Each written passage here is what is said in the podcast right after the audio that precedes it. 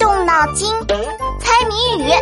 我猜，我猜，我猜猜猜。哎，王姐姐，快来帮帮我！娜娜，搬什么呢？这么长一个？这是我们晚上要住的房子。啊，这个长东西是房子？当然啦，这是特殊的房子。我出个谜语，你猜猜是什么？好啊，我看到底是什么房子。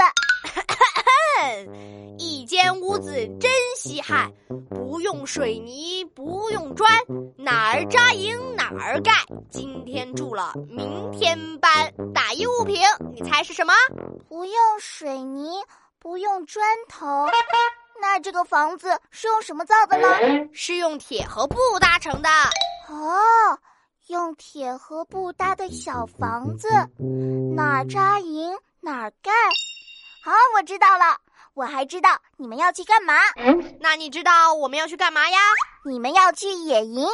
这个长长的东西打开了，就是野营用的帐篷。哎，被你猜对了！今晚就是我盼望了好久的野营之夜。你为什么突然想要去野营啊？野外哪有家里睡得舒服又安全？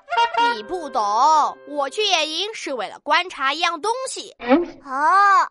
你肯定是去捉各种臭虫呗？这次不是啦，我要观察的是一条河。什么河要晚上去观察？这条河不行船，没有水，闪银光，大意自然物。又考我谜语啊？嗯，没有水，不能开船的河，还闪着银光。好，我知道了，你说的这条河不在地上，在天上。对对对对对。就是天上的银河，看银河为什么要跑到野外去看啊？因为城市的夜晚有灯光污染，天空都灰蒙蒙的，想看银河，只有晴天的郊外的夜晚才能看得清楚。我们等了好久呢，今晚的天气刚刚好，耶！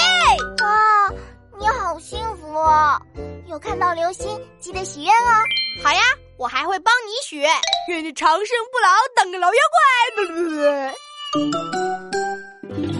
同学们，别走开！翻开我的谜语小本本，考考你：高高山上一堆灰，千把锄头挖不开。打一自然现象，把你的答案写在留言区哦。